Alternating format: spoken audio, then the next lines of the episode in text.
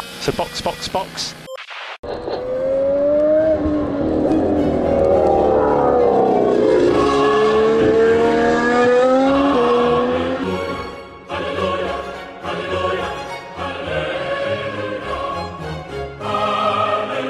Irmãos, olá. Sejam bem-vindos ao episódio número 22 do Box Box Box, o original. Eu sou o Eric Andriolo. Eric, o GP é da Itália, acontece em Monza e não na cidade do Vaticano, tá? Mas hoje, hoje é o dia da redenção, meus amigos. Hoje é o dia que o carrinho laranja finalmente, finalmente mostrou que veio. Nossa, eu, eu até tô cagando toda a abertura. Meu nome é Eric Andriolo e eu estou aqui com a Aninha Ramos. Fala, galera! Mauro Debias. Eu não tenho nem palavras pra começar esse episódio. É, tá completamente alcoolizado, não pode dirigir. E Eu só tomei três garrafas de vinho, gente, por favor. Pode começar, Flávio. e Flávio Botelho. É, gente, nesse clima alegre, nesse clima de celebração, vamos celebrar nossa McLaren, vamos celebrar Daniel Ricardo e celebrar mais uma corrida maravilhosa em Monza, que esse circuito nunca saia do calendário. Por favor. Não, nunca. Amém. Nunca. Impressionante como um circuito que é só um monte de reta e meia dúzia de chicane no meio consegue ser tão maravilhoso, né, cara? O pessoal se morde todo pra criar um circuito maneiro. Ah, não. É uma parabólica, um monte de. Faz bem, quem faz um negócio, faz outro. Só precisa botar uma parabólica e uma, e uma chicane. Pronto, tá bom. Yas Marina nunca será. E as marinas, não, não vou falar. Hoje não tem as marinas. Hoje ninguém vai falar dessas coisas ruins. Hoje a gente só fala de coisa boa, porque o pódio foi. Ah, não posso falar o pódio agora, né? Eu tenho que fazer a abertura. Então tá. É, é isso, vamos pro assunto.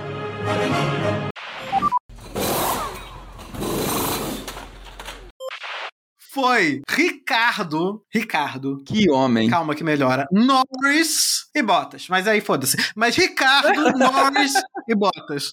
Daniel, Ricardo. Meus amigos, dobradinha da McLaren. Que não acontecia desde 2010. Daniel, Ricardo, eu tô, eu tô sem palavras, eu tô muito feliz, eu não sei nem explicar o que o meu coração grita com a felicidade de ver Daniel Ricardo no lugar mais alto do pódio. Ele merecia tanto, gente. Tinha tanto tempo, coitado, que ele tava tomando um Ele tava sufoco. precisando tanto. E sendo que a última vitória dele foi aquela corrida em Mônaco, né, em 2018, quando ele ainda tava na Red Bull, que já foi aquele sofrimento, já tinha sido uma redenção pra ele, né? Aí saiu da Red Bull, foi pra Renault, na Renault não deu muito certo, conseguiu dois pódios, foi pra McLaren, apanhou, apanhou. Se tinha uma pessoa que merecia aquele carro. muito essa vitória, era o Daniel Ricciardo, e eu também tô muito feliz. Foi aquela piscina de Mônaco ali. Toda a sorte dele ficou naquela piscina. Lavou tudo.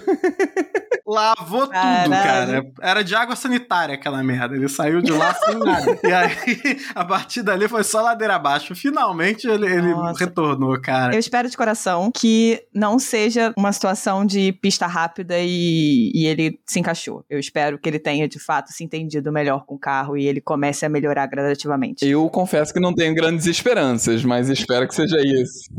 E nas pistas travadas ele, ele não fique a 0.5 do Norris. Eu só queria dizer que o Mauro daqui a pouco vai chamar a atenção, dizer que ele foi o único que previu que o Daniel Ricardo ia ganhar esse ano, ah, essas coisas aí. Mas a minha previsão ainda está valendo de que eh, a gente ia ficar falando que ele voltou e a próxima pista travada ele ia ficar em Pequim. Coitadinho. É o que eu acho que vai acontecer. Vamos lá. Eu acho que isso vai acontecer. Não é o que eu quero que aconteça. Eu quero muito, muito, muito que essa vitória tenha dado, tipo, aquele gás e que ele tenha pego confiança no carro, porque ele dirigiu muito hoje. pois é. Ele dirigiu muito, ele segurou muito o Verstappen na primeira parte da corrida. Aham. Então, eu espero que tenha dado confiança nele no carro, na forma como ele dirige, que ele tenha entendido um pouco melhor o carro e a frenagem que ele precisa fazer pra ele ir melhorando nas pistas mais travadas. Eu também, Aninha. Eu já vejo uma evolução do Ricardo desde a volta das férias. Verdade. Sim. Esse triple header que a gente acompanhou agora, né? Bélgica, Holanda e Itália, apesar da Bélgica não ter... Triple, que não foi tão triple assim, né? É, né? Apesar da Bélgica não ter sido lá uma corrida, mas teve uma corrida, mas eu vejo ele melhorando muito. Nossa, ele mandou muito bem atrás do safety car. Ele foi ele Nossa, ele foi, direitinho. ó, sensacional. A Mariana Becker também falou durante a transmissão que na temporada passada ele também melhorou depois das férias de verão. Eu acho que ele tá numa escalada assim. Eu tenho sentido ele mais à vontade no carro. Ele apanhou muito no começo da temporada, não tava rendendo muito. Eu vejo ele mais confiante, mais veloz e diminuindo esse gap que a Aninha falou pro Norris, né? O Norris hoje poderia muito bem até tentou algumas vezes pelo rádio que eu achei inadmissível querer trocar a posição porque ele não tava rendendo bem. Não, o Ricardo andou muito bem hoje. É, eu não sou contra a troca de posição, não, mas não quando o cara tá em P1. Ah, sim, isso também. Em P1 é sacanagem. É, P1, P1 é complexo, P1 é complexo. E você não tá lutando pro campeonato. Alô, Ferrari! Sim, alô Ferrari. Assim, eu acho que se o Sainz estiver na frente e o Leclerc estiver atrás, eu não admito que haja troca. E eu sou muito fã do Leclerc. Eu acho mais importante ainda, porque foi um P1 merecido. Ele não tava em P1 por causa da estratégia Não. que deu errado, por causa do pit stop cagado, que aconteceu. Não. Ele pulou pra P1. É, ele estava em P1 por mérito dele. Porque a largada dele foi fantástica. Foi, pô. Ele largou, ele não só pegou aquela tração maravilhosa, porque a McLaren ela tem uma tração maravilhosa, a gente já viu isso, né? Sim. Mas ele não só largou super bem, como ele ainda jogou o carro certinho para o Verstappen não pegar a linha boa e ele conseguir passar. E depois disso, meu amigo, só segurando, só segurando. E segurou muito. Nossa, deve ter lavado a alma também, né? Porque o Horner gosta de falar que o Ricardo saiu da Red Bull porque não aguentava o tranco de ser o segundo do Verstappen, né? E ele foi lá e segurou o Verstappen até o Verstappen enfiar o carro na brita. Sim. Chupa, Horner. Foi bem isso. Foi bem isso mesmo. foi o fim de semana dos motores Mercedes, né? Mais ou menos. Foi o fim de semana dos motores Mercedes e do Verstappen, mas o Red Bull Power Mas o Train. Verstappen tá sempre ali, né? O Verstappen É. tá sempre ali. A gente até dá uma ignorada aí um pouquinho no, no Verstappen hoje nesse sentido, porque o Verstappen fica sempre ali no meio, né? Mas se você pegar os treinos, aquele FP2 inútil e o sprint, foi do motor Mercedes. A Aston Martin, eu não entendi até agora o que, que aconteceu. Porque a Aston Martin tava muito bem no primeiro treino, eu não entendi, foi bulhufas do que aconteceu. Eu não entendi o que aconteceu com a Aston Martin, que eles estavam bem no primeiro treino, e quando chegou no quali, sumiram. Quando chegou na sprint, sumiram mais ainda. É, mas mesmo assim, uma delas terminou entre os 10. E eu acho que o Vettel não terminou entre os 10 porque ele teve uma, uma sorte do caralho. Tomou as três porradas de gente nada a ver do nada, surgia alguém e batia nele. então eu acho que ele podia ter feito pelo menos ali um, um P10, P9, mas também deu um azar absurdo. O carro da Aston Martin deu uma regredida, né, Aninha? De evolução. Ele começou o ano bem e agora caiu um pouco de rendimento. Eu também não entendo o que tá acontecendo com o carro da Aston Martin. A Aston Martin é meio tipo Alpine, né? A gente não sabe o que vai acontecer. É caixinha de Olha- surpresa. A gente acha que ela vai bem, tipo, esse GP eu tinha certeza absoluta que a Aston Martin ia bem, porque pista que é boa pro motor Mercedes, só que eu acho que a aerodinâmica deles não, não rende, mesmo com um motor mais forte. é, eu, eu vou discordar dos dois aí. Eu não tinha nenhuma esperança pra, pra Aston Martin, apesar do motor, porque eu, eu acho que a Aston Martin é o contrário do Ricardo. Onde tem muita velocidade, ela consistentemente vai mal. A Aston Martin vai bem em pista mais travada. Foi bem em Mônaco, por exemplo, sabe? Sim. Pelo menos eu tenho reparado isso, sabe? Então, essa pista aí, eu não tava esperando nada da Aston Martin, não, e ela não mostrou nada também, sabe? Desde o início. Eu acho que não foi nem azar do Vettel, não. É, quer dizer, foi azar do Vettel de estar na. tá nessa equipe. Mas, mas não foi azar de terem batido nele, entendeu? É, e também do Stroll, sabe? Eles não apareceram mesmo. Aliás, aliás, para baixo de P6 não tinha ninguém nessa corrida, só tinha quem tava acima de P6. Eu até esqueci quem chegou no final da corrida, no caso, abaixo de P6, né? A Ninguém Aston Martin lembrou. tava tão estranha e o Vettel tava tão sem sorte que o Vettel tomou uma porrada do Stroll. O Stroll jogou o Vettel pra fora da pista. Foi esse nível da parada. Ah, teve isso. Teve. Alô, FIA, alô, Liberty Media. Vamos acabar com essas corridas sprint quali. Ah, pelo amor de Deus! A de Silverstone eu não acompanhei, Foi uma merda. mas essa eu acompanhei e achei horrível, achei péssimo. Não aconteceu nada. Nitidamente os pilotos não fazem nada justamente para não se arriscarem. Eu acho que a ideia não deu certo. Isso, ninguém faz nada pra não se arriscar, fica todo mundo só estudando. Cara, olha só, eu, eu, eu dormi na sprint, eu confesso, mas eu tenho F1 TV, então eu falei, ah, tudo bem, eu dormi, mas eu vou assistir. Logo depois peguei e assisti lá o replay. Cara, eu fiquei com sono, eu quase dormi de novo. Eu tinha dormido além da conta, eu quase dormi de novo, porque foi a largada que o Hamilton se fudeu, né? Nossa. Essa que foi a graça É. da largada, porque o plano inteiro da Mercedes foi pro caralho, né? Porque a Mercedes falou assim: Bottas qualificou bem, a gente troca o motor dele pra ele começar em último, porque dane-se o Bottas. A Mercedes já tá assim, dane-se o Bottas, não vai mais pra aqui. A gente faz a estratégia do Hamilton. É só o Hamilton fazer o mínimo. Ficar onde ele tem que ficar, é só eles manterem o 2, tá tudo certo. Aí na largada, o Hamilton lá em P5. Aí eu, meu Deus do céu. Aí toda a estratégia da Mercedes foi pro cacete. O, o Bottas em último, né? Aliás, o Bottas me surpreendeu pra cacete. Uhum. Mas, Eric, é, apesar de você ter falado aí, né, que a estratégia do Hamilton foi pro caralho depois disso, o sprint quali, a cagada do Hamilton, tá na conta dele. Ele fez uma largada péssima e Uhum. ferrou a estratégia dele. Só que aí a gente vai falar do incidente daqui a pouquinho, né? Não saia daí, você que está ouvindo o podcast. Daqui a pouco vamos falar de toda a polêmica envolvendo o incidente entre Hamilton e Verstappen. Ainda tem muita treta pra gente comentar hoje. Mas o que eu queria falar é o seguinte: eu gostei da estratégia que o Hamilton teve que ser obrigado a fazer em começar com os pneus duros, Sim. porque trouxe um, um olho novo, né? Como diria o Sérgio Maurício, pra corrida. Verdade. Todo mundo na mesma estratégia não ia ter graça nenhuma, sabe? Aí o Hamilton, fazendo aquela cagada, ele trouxe um, um elemento novo pra corrida. O Hamilton colocou os duros que ele tem muita capacidade de gerenciar bem o pneu, né? E ele conseguiu fazer, é, tentar a ultrapassagem, ele conseguiu ficar atrás do Norris, tentando, pressionando bastante, e foi desgastando, e foi desgastando, mas ele tava com o duro já nessa, nessa esperança, né, de que ia dar tudo É, certo. Ele tava virando o mesmo, mesmo tempo de volta do pessoal de médios. É. O Hamilton é foda. Em gerenciamento de pneu, ele é foda. Só que ele não esperava que ele fosse encontrar o Monte Norris novamente. Porque na sprint ele ficou atrás do Norris e ele não conseguiu passar o Norris depois da péssima largada dele. E da boa largada do Norris também, vamos lá. É excelente largada do Norris. É, a- se o Ricardo largou bem, o Norris largou muito bem também, né? Os- as duas McLaren largaram muito bem. É. Sim. Inclusive, temos que enaltecer aqui a barreira que o Norris fez pra segurar o Hamilton. O, o Norris, ele, cara, ele mandou muito bem na, em todo fim de semana. Ele falou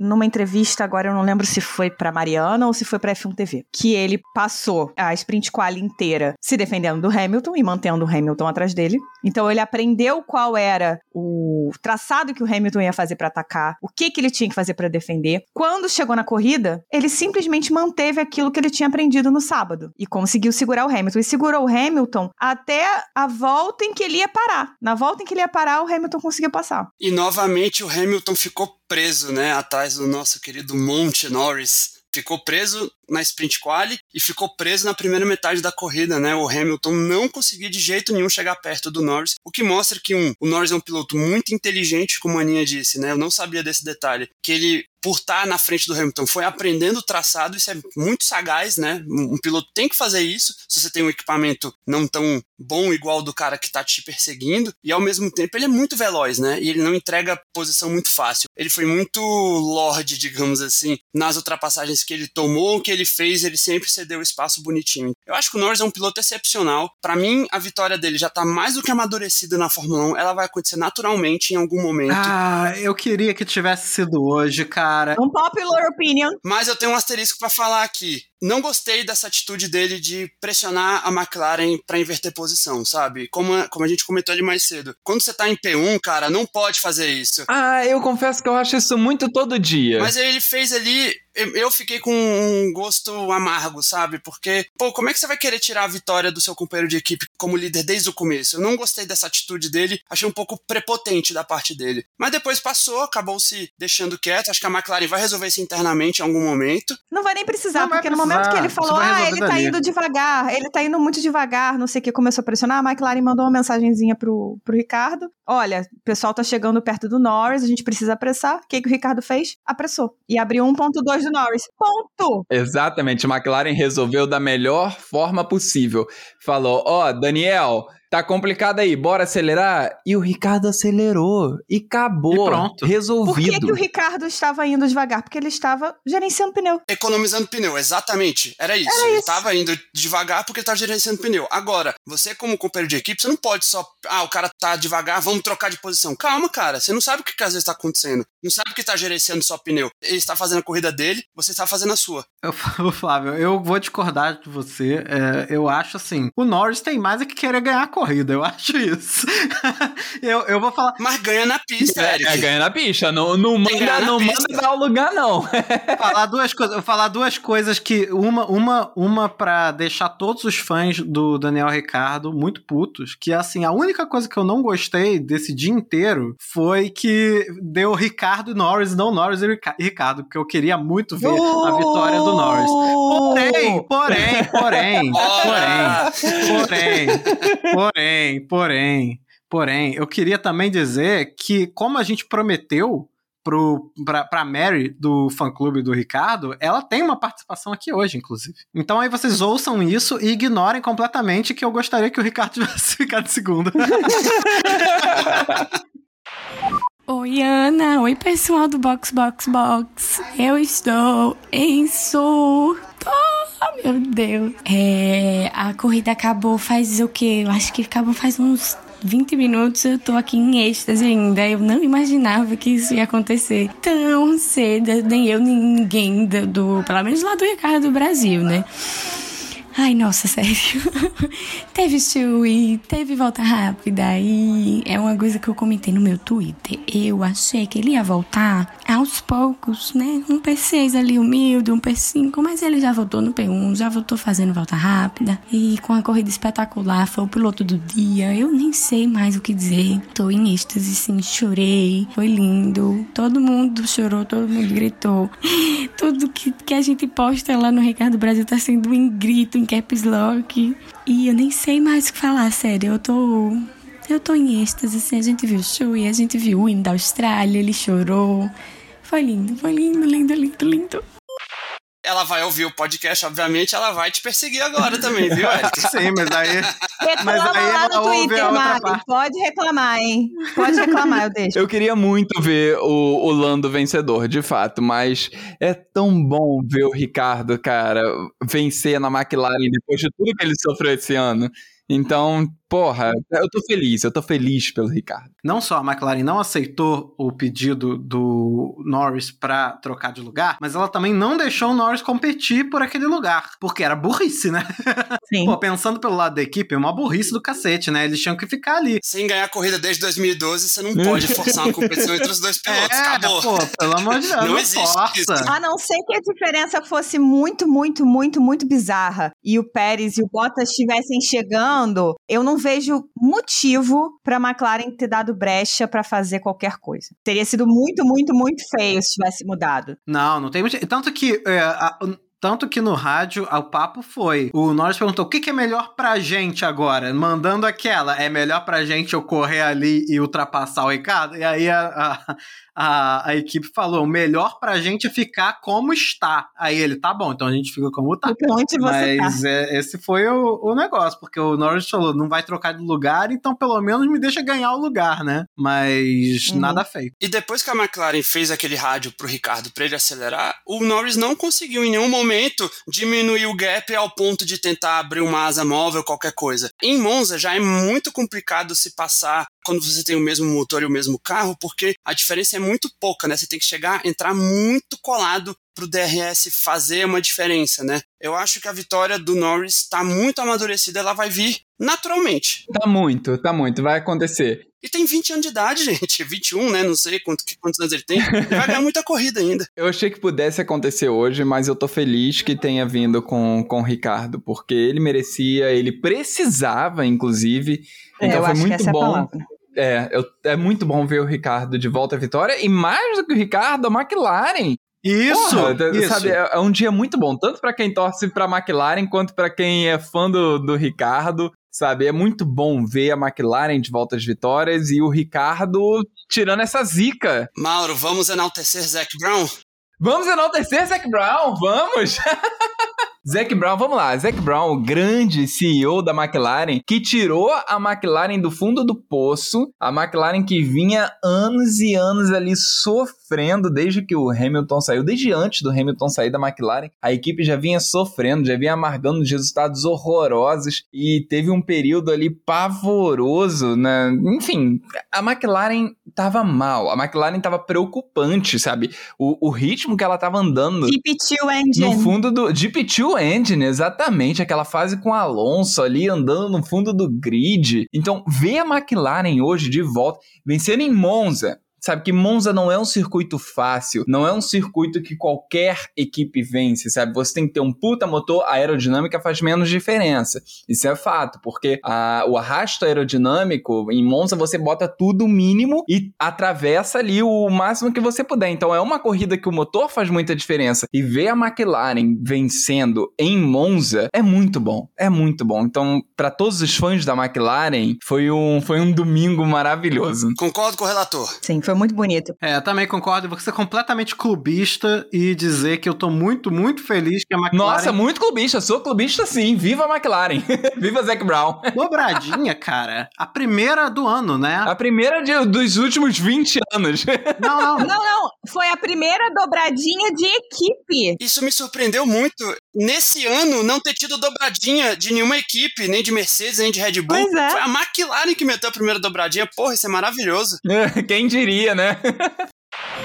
Uma coisa que eu reparei é que todos eles estavam tendo muito problema para ficar atrás dos carros, para tentar pegar o vácuo e ultrapassar, mesmo quando chegava no DRS. Toda hora foi o Hamilton reclamando quando estava com o Norris, o Verstappen reclamando quando estava perseguindo o Ricardo. Todos eles estavam com problema de ar sujo e de ficar com o carro instável quando chegava muito perto. Então, isso é uma coisa que eu acho que fez muita diferença, por exemplo, para sprint. Como o cara não consegue ultrapassar, não consegue chegar perto, ficar perto o suficiente para ultrapassar, por causa do ar sujo, que a gente já, já falou um pouquinho no episódio de F1 for Dummies, fica mais complicado da gente ter uma corrida com ação, né? Porque chegou uma hora que tinha um trilhozinho de DRS que era Pérez, Bottas, Leclerc e Sainz. E ninguém conseguia ultrapassar ninguém, porque tava todo mundo no DRS e ninguém conseguia passar de 0.8. Porque quando eles chegavam muito perto, o carro ficava instável e eles tinham que, que tirar o pé. Vamos ver se ano que vem, com os carros novos, melhora um pouquinho. É, eu espero que melhore, mas eu também achei que isso dessa vez foi muito menos um problema do que normalmente é. Por causa de como a corrida foi, né? Não, mas eu acho que engraçado porque foi a corrida que eu mais notei reclamação em relação a isso. E que eu mais notei que os carros realmente não conseguiam ficar muito tempo a 0.5, por exemplo, do, do cara da frente. Ficava 0.8, 0.7, daqui a pouco já tava 1.1, porque o carro já tava desequilibrando. Ah, e também eles precisam, eles gastam muita bateria pra conseguir chegar muito perto, pra tentar pegar o DRS, e aí uma hora eles têm que parar pra recarregar a bateria, fazer umas voltas mais devagar mesmo. Então isso acaba acontecendo. E ainda gastam muito pneu quando tá atrás, perseguindo. Vamos falar do elefante na sala? A gente precisa contextualizar o elefante na sala. Isso, eu acho que Isso. o mais importante é contextualizar, porque ele não foi só uma situação de corrida, teve um contexto por trás, né, Aninha? Muito bem lembrado. É. Que começou com os pitstops. Isso. Os dois pitstops cagados, principalmente da Red Bull. A Red Bull não é de errar pitstop, mas acabou sendo parte chave, né, do que aconteceu entre o Hamilton e o Verstappen. Sim. Eu acho que o erro da Red Bull já começou de não ter parado antes, né? Eu achei que eles iam tentar um undercut com o Verstappen. Que eles iam parar o Verstappen primeiro, pra ele correr depois pra cacete, porque os pneus não estavam mais aguentando, de ninguém ali estavam aguentando. Mas eles não fizeram isso. Mas tudo bem, vai, a gente vai. Às vezes eles tinham uma outra estratégia melhor, só que aí foi o quê? 11 segundos com o carro do Verstappen? Foram 11 segundos com o carro parado. Cara, Eu ri tanto. Desculpa, eu ri tanto. Eu vou confessar. Eu, eu peço perdão à torcida do Verstappen, mas eu ri muito. Eu ri muito também. Nessa hora eu achei que a corrida tivesse se redesenhado. isso, isso. Só que esse redesenho não durou uma volta! o Hamilton pra fazer exatamente a mesma coisa, cara. Maravilhoso! A Mercedes deu uma cagadinha, né? Não foi cagadona que na da Red Bull, mas foi uma cagadinha. Essa soma de variáveis gerou exatamente o que aconteceu. Se a Mercedes não tivesse errado no pit stop do Hamilton, o Hamilton saía com um segundo e meio na frente e não ia acontecer o que aconteceu. Só que aí a Mercedes erra. Ia sair na frente do Norris, porque o Norris e o Verstappen estavam muito próximos. Exatamente. O Hamilton ia sair na frente do Norris. Só que aí a Mercedes errou o pit stop do Hamilton, o Hamilton entra no meio dos dois, e aí eles vão dividir a primeira chicane, acontece o que aconteceu. Para quem não viu, o Verstappen estava na linha de dentro, o Hamilton na de fora. Na chicane, você faz a primeira para direita e depois para esquerda. Culpa do Verstappen. Calma. o Hamilton estava fazendo a, tentando fazer a ultrapassagem por fora, o Verstappen não deu espaço, acabou acertando um dos murundunzinhos ali, que é para justamente diminuir a velocidade de quem corta a chicane. No que ele catou esse murundum, ele perdeu o controle do carro, acertou o do Hamilton e ficou pendurado em cima do carro do Hamilton. Acabou a corrida para os dois ali naquele momento. E nesse momento, nesse momento, eu tô acendendo uma vela aqui na minha casa para São Halo. Sim. Que é que o salvador da vida de Lewis Hamilton. Porque ele pegou bem certinho aonde estava a cabeça do Hamilton. Hein? Desculpa, eu não vou antecipar a pauta. Vamos falar primeiro da treta e depois a gente entra no, no halo, porque são, são dois assuntos diferentes e necessários. É, porque o, o Flávio já saiu querendo descrever como foi em forma definitiva a batida. E isso não se faz, Flávio, porque o pessoal. Tá eu só falei o que meus olhos viram. Você só falou a verdade, né?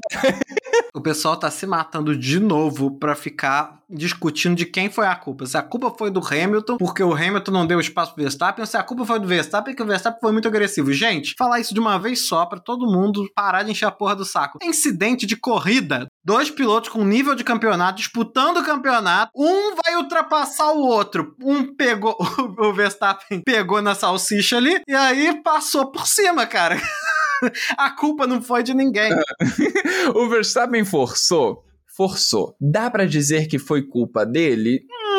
Não muito, não muito. Foi um incidente de corrida em que dois grandes pilotos que estão disputando o título não deram espaço um para o outro e aconteceu o que aconteceu. Mas, como disse Fábio Seixas no Twitter, se tinha alguém que podia ter evitado, era o Verstappen, porque o Hamilton já estava com quase meio carro na frente, então ele tinha preferência da curva, a curva era para a direita, o Verstappen não aliviou, ele foi para cima do Hamilton, ele não tinha espaço e ele acabou sendo catapultado para cima do carro do Hamilton. Hamilton. Então, no final das contas, eu acho que o Hamilton estava mais correto que o Verstappen. Mas, para mim, foi um incidente de corrida. Dois grandes pilotos não se deram espaço e os dois abandonaram. Foi isso que aconteceu. Foi. Se fosse qualquer outra curva parecida, nada tinha acontecido. O Verstappen tinha pegado um pouco por fora, ou ele ia ter passado e tido que devolver a posição, como já aconteceu em Baku, ou ele não ia ter conseguido passar. E ele ia ficar um pouco mais para trás, tendo tirado, sei lá, três rodas, sabe? Ia ser alguma coisa assim que ia ter acontecido. Como ali, nessa curva específica, tinha aquela, aquela zebra salsicha ali, que joga o carro pro alto se ele errar, então o Verstappen passou ali rápido, acabou pulando por cima do Hamilton e deu no acidente, sabe? Mas é completamente acidente de corrida. É, foi uma, uma fatalidade daquela curva específica disso ter acontecido, porque não era para ter dado nada essa manobra.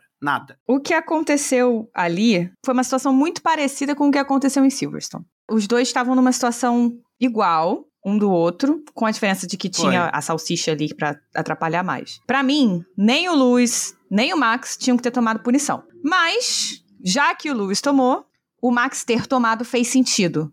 Em Silverstone, o Max podia ter dado mais espaço e o Lewis podia ter freado e evitado a batida. Sim. Em Monza, o Lewis podia ter dado mais espaço, o Max podia ter freado e evitado a batida. A FIA puniu os dois de modo similar puniu os dois pilotos que podiam ter evitado a batida, mas não fizeram. E por que de modo similar?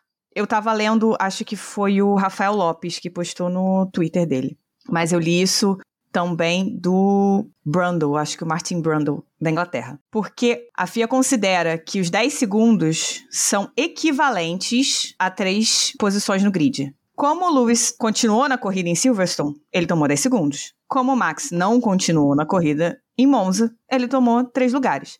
Se você considerar o raciocínio da FIA, foi exatamente igual para os dois casos. Foi um incidente de corrida? Foi, eles dizem que foi. Mas teve a culpa predominante de um piloto. Esse piloto que teve a culpa predominante foi punido. Perfeito, Aninha. A sua constatação aqui eu assino embaixo dela. Concordo muito com o que o Eric disse sobre ser um incidente de corrida. E foi um incidente de corrida entre os dois líderes do campeonato. Os dois líderes que não vão dar brecha por causa do título mundial. É a glória pro Verstappen como primeiro título e a glória pro Hamilton como oitavo título e se consagrando como o maior campeão de todos os tempos. É uma curva muito chata, todo mundo ultrapassa ali naquela chicane em Monza. Mas como a Aninha disse, se tinha alguém que poderia evitar um acidente, essa pessoa era o Verstappen. Da mesma maneira que o Hamilton poderia ter evitado o acidente em Silverstone. Achei a punição especificamente do Verstappen. Ok, se existe essa ideia de que 10 segundos equivalem-se a 13 posições no grid da próxima prova, então tá ok. Esse tipo de incidente vai acabar acontecendo em alguma outra corrida, porque os dois não vão querer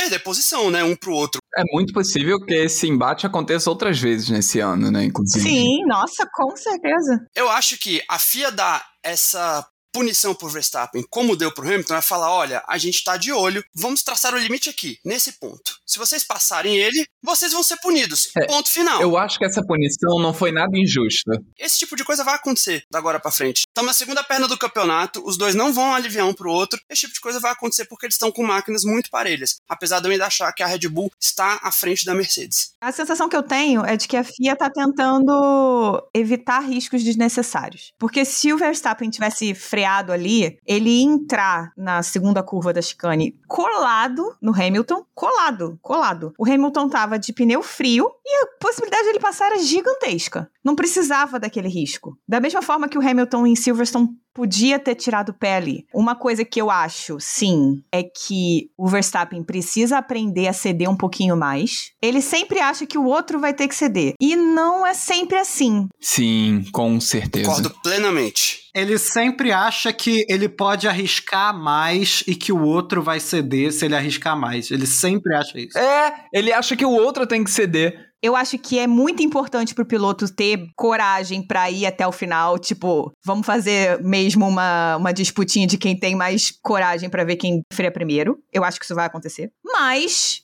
precisa ter a, a, o discernimento de entender quando você tá na frente quando você tá atrás. Quando é a sua vez de ceder. E ele não tem esse discernimento. Ele sempre acha que o outro vai ter que ceder. E uma hora isso pode ser muito, muito ruim. Hoje a gente já viu que tanto a vida dele quanto a do Hamilton foram salvas pelo halo. Nos dois casos, os dois pilotos não quiseram ceder. Normalmente é o Hamilton que cede. Em Silverstone, inclusive, o Hamilton cedeu antes de, de acabar não cedendo depois, né? Isso aí é uma coisa que também talvez não adiante nem as penalidades, nem nada, porque isso é um, uma coisa é meio que um tema na Fórmula 1, sabe? É, quando tem dois pilotos disputando, quem cede demais também perde muita moral, entendeu? Isso, isso é importante, porque na hora lá na pista o cara ele, ele deixa o outro se impor e isso se repete direto, tanto que você vê é, agora o Russell tá indo para Mercedes, né? E pô, todo mundo já tá que tá de olho já tá falando, cara, o Russell vai bater de frente com o Hamilton. Por quê? Porque se ele começar a ceder demais pro Hamilton, o Hamilton vai sempre crescer para cima dele, sempre na pista é a mesma coisa. É, ele vira o Bottas.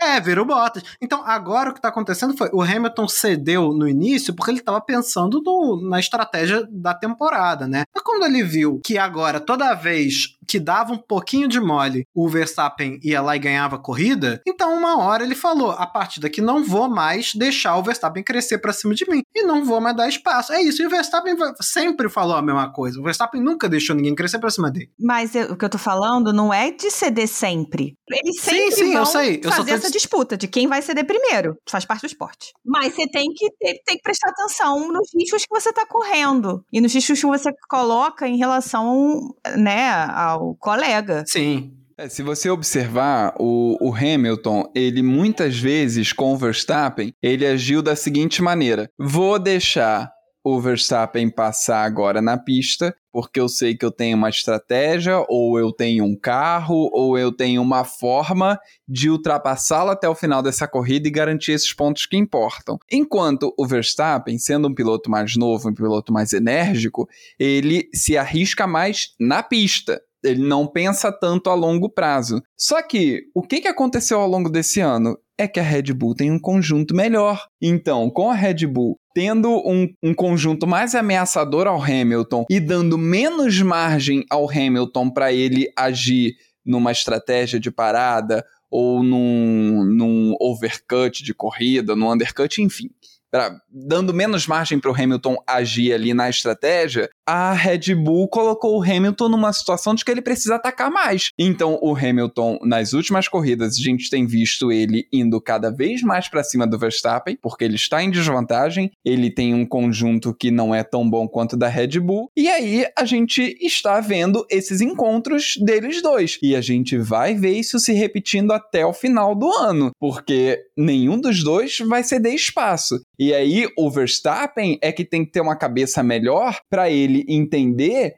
que ele tem a vantagem de fazer estratégia, ele tem a vantagem de passar depois numa parada de boxe. Só que ele ainda não tem a segurança, ele ainda não tem a frieza que o Hamilton já adquiriu com sete títulos, entendeu? E é o Verstappen uhum. que, que tá nervoso pra passar logo para fazer uma cagada como a que ele fez hoje. O Verstappen podia tranquilamente ter se mantido ali atrás e dado um jeito. Podia. Mas tudo bem, que já, já tinha passado as paradas, né? Não, na curva Mas, seguinte enfim. ele passava, ele ia entrar colado no Hamilton. Ele entra colado. É, ele foi muito afobado, ele foi muito afobado. O Verstappen precisa da frieza que o Hamilton adquiriu com a experiência. E isso só a experiência vai dar pro Verstappen. Tem uma coisa, o Verstappen não é inexperiente. O Verstappen é novo. Mas ele não, não tem experiência de briga por título. Essa é a questão. Mas ele não é inexperiente. Eu acho que isso vem muito, um, da personalidade dele. Ele é o cara que vai fazer o que for e na hora que, que dá na telha dele, sem olhar para bigger picture. E aí ele precisa de gerenciamento. Ele precisa do Horner no ouvido dele falando: Cara, segura a onda que a gente tem uma estratégia. Sim, isso é bem verdade. Não precisa atacar desse jeito. A gente tem o carro mais forte. Só que o Horner também não é essa pessoa, né? Só que o Horner não é essa pessoa. Não. O Horner não é o Toto Wolff. O Horner quer o caos, né? O Horner quer o caos. Mas aí que entra justamente a parte psicológica que eu tava falando. Como essa situação acontece, o Hamilton tem que. É, ele tem que também não ceder e ele tem que também fazer. É, porque, na verdade, é uma grande disputa de quem tem o peru grande, né? Sim. Credo, que delícia. Ele tem que também não ceder, que é para o Verstappen que é para o Verstappen pegar medo, entendeu? De não fazer essas cagadas para cima dele, entendeu? Para o Verstappen não pensar, eu posso pegar essa linha aqui porque o Hamilton vai acabar cedendo porque o Hamilton não é maluco. Não, o Verstappen ele vai, é, o que o Hamilton tá fazendo é fazer o Verstappen pensar, não, o Hamilton é maluco. Se eu fizer isso aqui, a gente vai bater, entendeu? Eu não acho que o Hamilton tá errado. Eu acho que em Silverstone ele podia ter freado, podia, ponto. Mas mas ele não fez de propósito propósito. Mas ele não freou de propósito. Não no sentido de vai ter batida, mas no sentido de eu não posso parar, que se eu parar. Exatamente. Ter... O Verstappen vai sempre achar que eu vou parar. É, foi no sentido de se eu não passo agora, essa é a minha chance. É. Também eu acho que a gente desacostumou muito foi de ver o Hamilton nessa posição de lutar. Com certeza, com certeza. A gente tá há muitos anos vendo a Mercedes numa num carro tão melhor que era muito raro o Hamilton lutar. Sei lá, acho que antes dessa corrida, o que, que eu lembro de luta, briga do Hamilton? Rosberg. Rosberg, exatamente, exatamente. Em mil anos já. 2014. Eu não tô nem pensando em campeonato, eu tô pensando em corrida, assim. Uma corrida que ele tenha lutado. 2019 Canadá, 2019 Monza, que foi contra o Vettel, que o Vettel tomou aquela punição no Canadá e ele ganhou a corrida, mas ficou em segundo por causa da punição. E Monza, que o Leclerc venceu com o Hamilton atrás dele, que nem um louco. E não passou. Mas foram as únicas situações que eu me lembro claramente, assim, antes desse ano, que ele teve uma luta. Porque de resto, no restante do campeonato, nas outras corridas do, dos outros anos, para ele era muito fácil, até o Rosberg. Tá bom, ali 2016, 2015, 2016 foi mais difícil, 2015 ele ganhou, 2016 ele perdeu. Mas mesmo assim era o cara da equipe, sabe? Não é a mesma coisa de você estar tá lutando com outra equipe. E a gente está completamente desacostumado de ver o Hamilton atacar, de ver o Hamilton defender, de ver o Hamilton ter que ter esse trabalho. E eu acho que ele demorou para ter essa noção também de que ele precisava voltar a ter esse mindset de que ele precisava fazer. Mas a gente desacostumou. E aí agora a gente fica meio assustado quando vê essas situações em que o Hamilton fecha a porta ou não cede.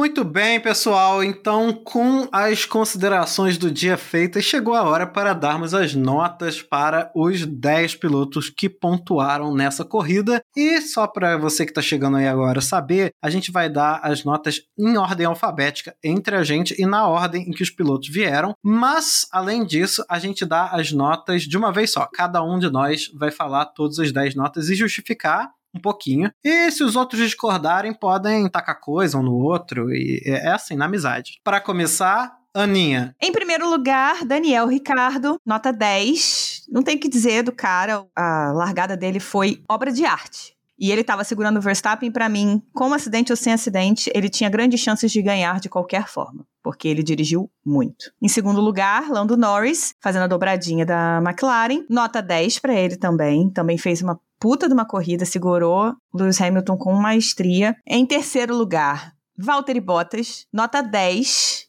Ele assinou com a Alfa Romeo e virou outro homem. Ele tá. Ele, como demissionário, tá melhor do que quando eu tava contratado. Sim. ele deu uma declaração dizendo que ele saiu da Mercedes porque ele não queria mais aceitar contrato de um ano só. Essa decisão já estava tomada desde abril quando o Toto quis falar com ele sobre isso e ele falou que ele não queria contrato de um ano. O Toto já estava querendo trazer o George mais para frente, não ia demorar muito mais do que isso, se não fosse esse ano, seria no próximo. Então, é, o Bottas falou que não queria mais, o Toto já foi e encaminhou com o George Russell. Só não anunciaram então porque eles queriam ter certeza de que o Bottas ia ter um lugar para correr em 2022 e o contrato dele com a Alfa Romeo, se eu não me engano, é de três anos. E hoje ele mostrou por quê. É, fez mais que obrigação, né?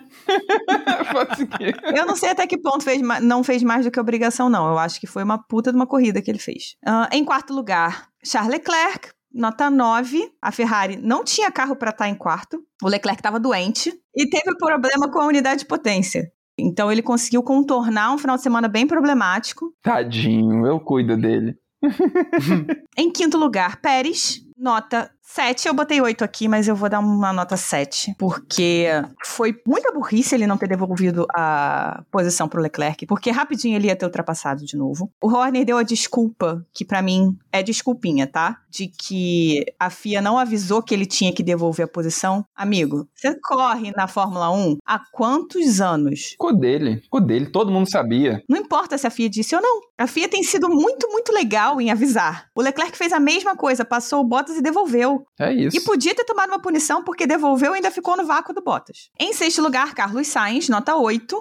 Teve uma batida boba no treino livre 2. Conseguiu classificar na frente do Leclerc, só que perdeu a posição. Em sétimo lugar, Lance Stroll. Dei nota 7, que eu não sei o que aconteceu com ele, mas chegou nos pontos, então nota 7. Em oitavo lugar, Alonso, mesma coisa, nota 7. Em nono lugar, George Russell, nota 8, só porque botou uma Williams em nono. Marcou pontos, já, já tá valendo a nota 8. E em décimo lugar, a nossa samambaia preferida, Ocon, nota 7. No meu caso, eu não discordo muito de você, não, mas vamos lá. Eu dei nota 10 pro Ricardo, não tem nem o que falar, porra, maravilhoso. Nota 10 pro Norris também. Excelente, McLaren excelente hoje. Bottas, eu dei 9. Ah, eu concordo um pouco com o que o Mauro falou. Meio que não fez mais que a obrigação dele, a estratégia já era essa. Ele tava com o motor novinho, tinindo, saindo do plástico. Por isso que ele também mandou super bem. saindo do plástico é ótimo. Então eu dei um 9, talvez merecesse um 10, talvez, mas eu deixei esse 9 aí. Leclerc, 8, eu achei que mandou muito bem hoje. É, a Ferrari não tá com motor para correr aí. Pérez, 0 reprovado, zero pro Pérez. Zero. Porque aquela cagada estragou um pedaço da corrida para mim. Estragou. O cara passou por fora, o Leclerc, ficou enrolando para devolver e por causa disso mudou a dinâmica de tudo que tava acontecendo ali. Posso nem discordar. Achei uma bosta. Achei uma bosta. Aquilo estragou uma parte da corrida para mim. Uma corrida que tava sendo ótima. E eu acho assim, Pérez já é mó ladrãozinho, sabe? Mó trapaceirinho do cacete. Já tá na hora dele tomar umas porradas pra aprender. umas porradas verbal. Pra ele aprender pra deixar chegando na cidade do México e apanhando no beco.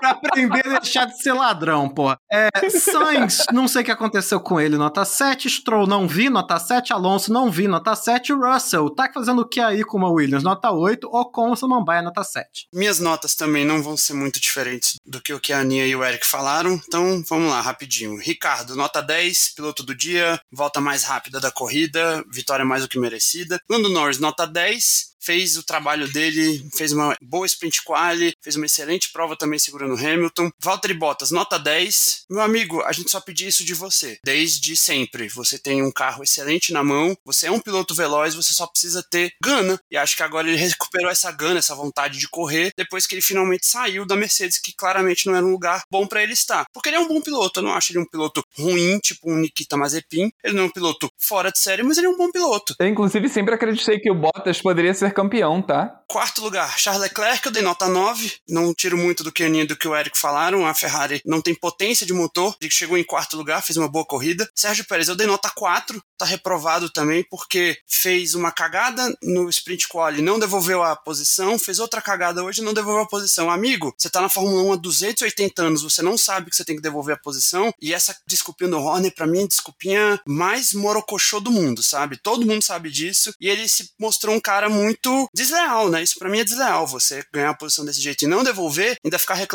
do outro, poderia ter chegado no pódio, né, Sérgio Pérez, se não fosse essas cagadas. Carlos Sainz, eu dei nota 8, concordo muito com o que a Aninha disse. Eu vejo o Sainz dando uma involuída ao longo dessas últimas corridas. Acho que ele precisa se entender com o carro de novo. E do sétimo para baixo, a mesma coisa. Nota 7 pro Stroll, não sei como chegou aí. Nota 7 pro Alonso. Alonso em oitavo, novamente marcando pontos, se mostrando um excelente piloto. Nota 8 pro Russell. Russell se acostumando a, a marcar ponto, né? Porque ano que vem ele vai marcar ponto pra caralho com a Mercedes. E o Ocon em décimo, nota 7. Não tinha nem noção quem tinha chegado de sétimo pra frente. É bom o Russell já ir se acostumando, né? Como é que o Sérgio Maurício falou? Era o Jorjão da Massa, agora é o Jorjão do Mercedão. Mas vamos lá, as minhas notas. Cara, Ricardo, nota 10, piloto do dia, maravilhoso. Te amo, Ricardo. Beijo pro seu personal, Michael Italiano, que consegue ser melhor ainda. piloto do dia, personal do Ricardo. É, piloto do dia, Michael Italiano. É, o Lando Norris. Lando Norris, nota 10 também. Landinho arrasou. Ele pode ter, ter tido ali o momento dele de dar uma cagadinha ali, de falar: Ah, manda o Daniel liberar pra mim. Não, não liberou, meu irmão. O Daniel apertou mais ainda. Então, mas foi uma boa corrida do Lando, chegou em segundo. E, cara, Valtteri Bottas, nota 10 para ele também, porque, cara, ele saiu lá de trás e ele, para mim, como eu, como eu falei, ah, não fez mais que a obrigação. A obrigação dele para mim era chegar top 5. É, mas, de fato, ele fez o trabalho dele com perfeição, tudo que ele tinha que fazer, ele fez e ele ainda chegou no pódio, então, de fato, uma nota 10. Não tem como dar menos que isso para ele. Leclerc, nota 8, boa posição. Pérez, nota 5. 5 pra mim reprova, tá, gente? De 6 pra baixo pra mim tá reprovado. Ah, pra mim também. Então, nota 5 porque, cara, ele fez a mesma cagada duas vezes, sabe? Ele fez no sprint, que ele passou cortando a chicane. Ele demorou meia volta para devolver um lugar que era óbvio que ele tinha que devolver, sabe? Não tinha discussão. Quando a FIA avisou. Quando a FIA avisou, exatamente, precisou a FIA avisar. Exatamente. E aí, chega na corrida, ele vai, faz a mesma merda, corta uma chicane para fazer uma ultrapassagem, não devolve, é, prefere arcar com os 5 segundos. Isso para mim é atitude anti-esportiva, sabe? É, é, condenável o que ele fez. Não, não concordo, acho que ele foi todo errado. Então, nota 5 reprovado para mim. E só dei 5 porque ele conseguiu galgar boas posições para chegar onde chegou. Mas ainda assim, para mim, fer cagada. Carlos Sainz, nota 7, que realmente não tá rendendo bem. Essa corrida não foi muito boa para ele. Stroll nem vi, nota 7. Alonso nem vi, nota 7.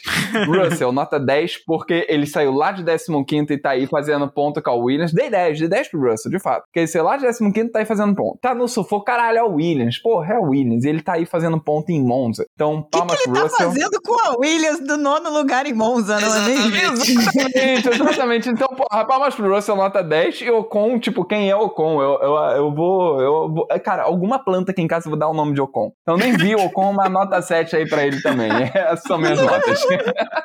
É, o Ocon depois da vitória dele não vai fazer mais nada, né? Então vai voltar a ser a samambaia de sempre. Gastou tudo que ele podia em, na Hungria. Com as notas dadas, podemos concluir, né? Podemos. So box, box, box. E novamente nós temos e-mail de uma ouvinte. Viviane Rocha mandou um e-mail pra gente. Aninha, faça as honras. Cartinha da leitora. Ouvinte, ouvinte, pelo amor de Deus, Flávio. Oh, cartinha da ouvinte, perdão, cartinha da ouvinte. leitora, porra. Tô pensando em jornal, caralho. O vício da mídia impressa, né? Merda. Cartinha da ouvinte. Então, a Viviane Rocha nos diz. Bom dia, pessoal. Antes de buscar solidariedade no Hansel Verstappen, quero parabenizá-los pelo programa. Que lindo. É sensacional, com linguagem acessível e de fácil compreensão. Linguagem acessível. Esse filho da puta! Eu acabei de falar que o Pérez tinha que começar a apanhar, aprender a deixar de ser esperto. A linguagem das ruas, porra, é acessível. E é mais acessível do que isso? A gente fala a língua do povo. O Hamilton e Verstappen foi disputa de pau grande, pô. Ai, meu Deus. Vai, vai, vai. Aninha, sua dicção é algo que eu invejo. Isso você pode agradecer ao Eric que edita o podcast e ajuda muito nisso, tá? Não, mas a dicção da Aninha é algo maravilhoso mesmo. Eu vejo a minha, quando eu limpo meus áudios, eu quero me matar algumas vezes. Sim, fiquei nervosa a ponto de subir do sofá e gritar a plenos pulmões escroto para Max Verstappen. Tudo bem que tinha torcida pro Hamilton, não me deixa ver as coisas com clareza. Clubismo, gostamos, aprovada. Obrigado, Te Viviane. entendemos completamente, a gente trabalha com clubismo, acho que isso está bem claro. Perguntas que, se fosse possível, eu gostaria que vocês discutissem. Pelas regras, se os fiscais de pista tirassem o carro do Verstappen de cima do Hamilton, eles poderiam continuar correndo? Não, não poderiam, porque ninguém pode encostar nos carros. Se alguém encostou nos carros, eles não podem voltar pra pista. Mas pra mim o Hamilton teria que ter abandonado porque o carro dele ficou muito prejudicado. Ele quebrou a asa traseira, ele quebrou a, a tomada de ar superior. É. Isso, ele quebrou a entrada já. Ele tentou sair debaixo do carro do Verstappen. Eu entendi a pergunta da Viviane, tipo assim, se a galera empurrasse, mas como a Aninha disse, se precisa de ajuda externa pra voltar, esquece, já era. A não ser que você seja o Pérez na Bélgica, aí pode qualquer merda. É. Depois do acidente, reiterado entre os dois, como vocês acham que será o restante do campeonato? Caos. Uma delícia. Uma coisa maravilhosa. Mas espero que com o mínimo de lealdade, né? Como a gente já falou mais cedo, eles vão se encontrar outras vezes, vai dar outras merdas e eu quero é mais. Eu quero é ver o oco. Escrevo durante a corrida, então ainda não sei do resultado. No entanto, torcendo para, para Ricardo. Torceu certo. Torceu Viviane. torceu bonito. Tudo deu certo. Muito obrigada pela cartinha, Viviane. É muito legal ler e-mails de vocês, porque, como eu disse, e-mails têm mais de 280 caracteres. Sim. É isso aí, pessoal. Se vocês quiserem fazer igual a Viviane Rocha, mandem e-mail pra gente pra podcastboxboxbox.gmail.com. De novo, podcastboxboxbox.gmail.com. A minha dicção não é tão boa quanto a da Aninha. e sigam a gente no Twitter e no Instagram, que é arroba castboxboxbox, arroba castboxboxbox, tanto, tanto para o Twitter quanto para o Instagram. E é isso, pessoal. A gente vê vocês na próxima. Na próxima corrida GP da Rússia, É. preparem os- as canecas de café, preparem o bom humor, porque não vai ser uma corrida tão legal Não, do jeito que tá indo. Esse ano Do jeito que tá indo essa temporada, vai, vai ser, ser boa. boa. Eu já tô achando que vai dar uns caos muito louco lá. Semana que vem estaremos aí com mais um perfil de piloto. Isso, verdade, vai ter outro perfil de piloto. Até a próxima, até semana que vem. E um beijo. Box, box, box. Até semana que vem, galera. Box, box, box, box. box. box. Valeu, galera.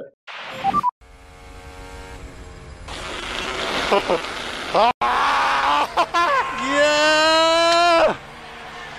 He won! Bloody did it! yes! Yeah, boy! yes! okay, boring stuff. I need recharge on. Mate, that was amazing. Fuck yes. Thank you, guys and girls fucking dominated. Woo! Is that a, is that a one-two? Yeah, that's a one-two. And mate, it's been a while. That's the first McLaren one-two since I've been travelling, and that's before the dawn of time. All right, deep down, I knew this was uh, this was going to come. So, thanks, thanks for uh, having my back, and for anyone who thought I left, I never left. Just moved aside for a while. Thanks, guys.